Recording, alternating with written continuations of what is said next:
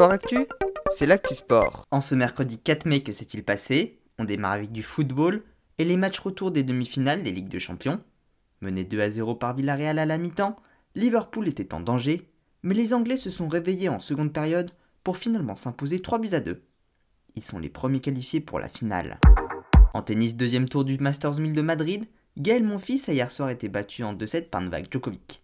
Rafael Nadal, Alexander Zverev, Andrei Rublev, Carlos Alcaraz et David Goffin se sont eux aussi qualifiés.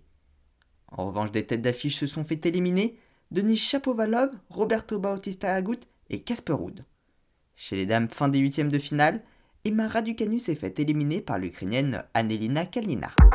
En cyclisme, deuxième étape des 4 jours de Dunkerque, victoire de Jason Tesson de la team Saint-Michel-Aubert 93 qui s'est imposé au sprint. Il prend la tête du général.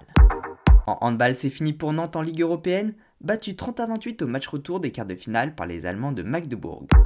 En volet match 2 de la finale de Liga féminine, le Canet s'est une nouvelle fois imposé face à Mulhouse et mène la série 2 à 0.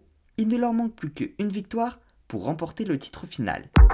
Enfin, dernier mot de football, le maillot porté par Diego Maradona lors de la finale du Mondial 86 face à l'Angleterre où il avait effectué sa fameuse main de Dieu a été vendu aux enchères pour un montant record de 9,3 millions de dollars, soit 8,78 millions d'euros.